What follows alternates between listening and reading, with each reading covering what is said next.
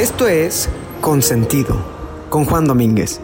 Reflexiones sobre nuestra realidad personal, laboral y organizacional. Humanismo puesto en práctica con pragmatismo. Únete a la conversación.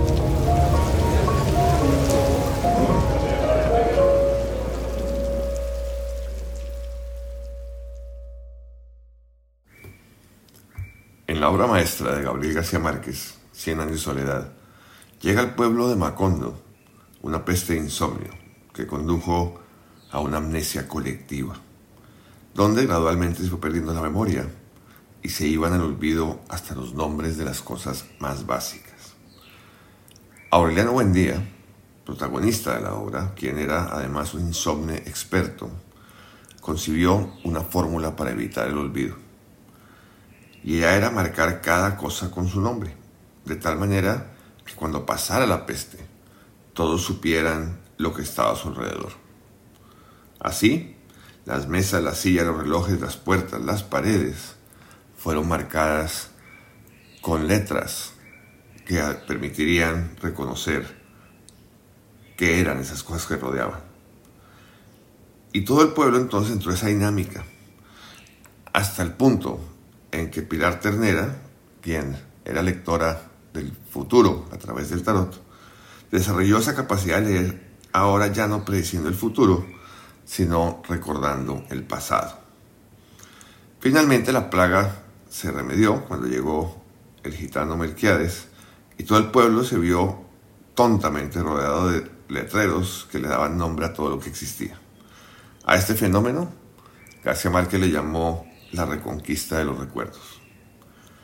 Si bien esta obra que marca el género del realismo mágico, tiene ya varias décadas, enmarca de muchas maneras lo que hemos visto y lo que hemos abordado en la discusión acerca del futuro del trabajo. En su momento se acuñó y adoptó un término, nueva realidad, que no es más que un lugar común de lo que iríamos a vivir como consecuencia de la pandemia padecida globalmente y que aún ahora pareciera no tener fin. No sabíamos cómo era esa nueva realidad. No sabíamos si iba a ser una realidad como tal y tampoco sabíamos qué tan nueva iba a ser. Sin embargo, todos nos sentimos cómodos con ese término, a pesar de que quizás cada quien lo entendía a su manera. Y a partir de ello, nacieron todas las discusiones aún presentes de cómo se vería el ambiente laboral post-pandémico. Tratamos de manera colectiva de predecir lo incierto. Se acuñó el término VUCA, por sus siglas en inglés, para describir que vivimos un ambiente volátil, incierto, cambiante y ambiguo. Pero al mismo tiempo, dedicamos muchísimos esfuerzos para hacerlo entendible, estable y claro.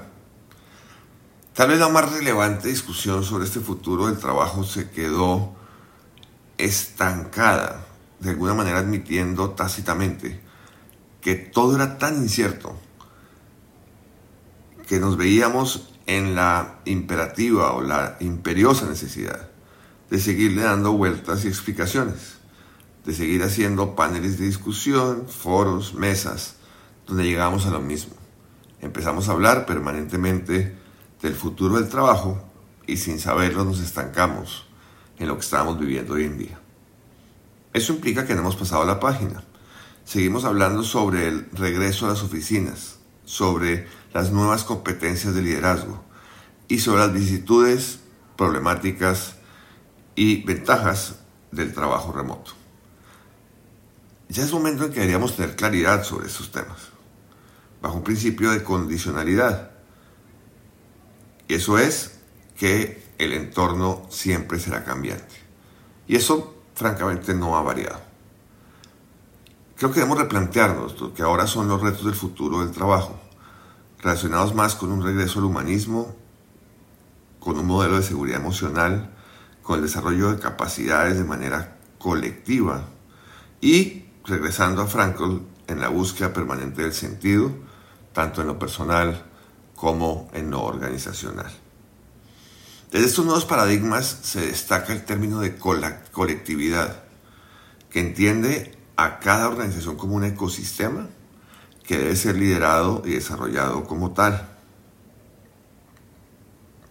El liderazgo carismático, el citacional, el afiliativo, siguen siendo relevantes, pero ahora no entendido respecto a la persona o a los subalternos, sino a los equipos o de la organización en un sentido gregario, colectivo.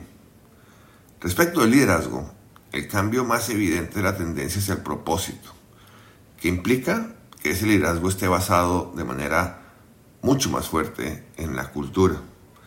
Este tipo de gestión no solo apropia todo respecto del liderazgo, en la medida que todos somos dueños de la cultura, sino que unifica desde las emociones al comportamiento. Ya han pasado tiempos en el cual desarrollamos algunos líderes o expertos y preferimos el aprendizaje organizacional, donde todos aprendemos de manera colectiva y de alguna manera también solidaria. Implica repensar de manera integral el modelo acuñado como 70-20-10, bajo el entendido que debemos subir el 20 y el 10 y admitir que no todos aprendemos solos y que se requiere un impulso cultural para generar un entorno realmente aprendedor.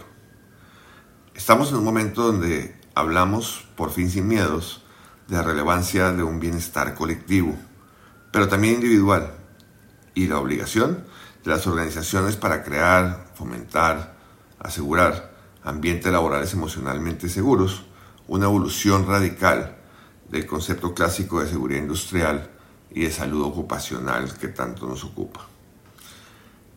Hay un hilo conductor respecto a los temas que estamos abordando y no es otro que, como lo mencionábamos hace un momento, la regresión al humanismo.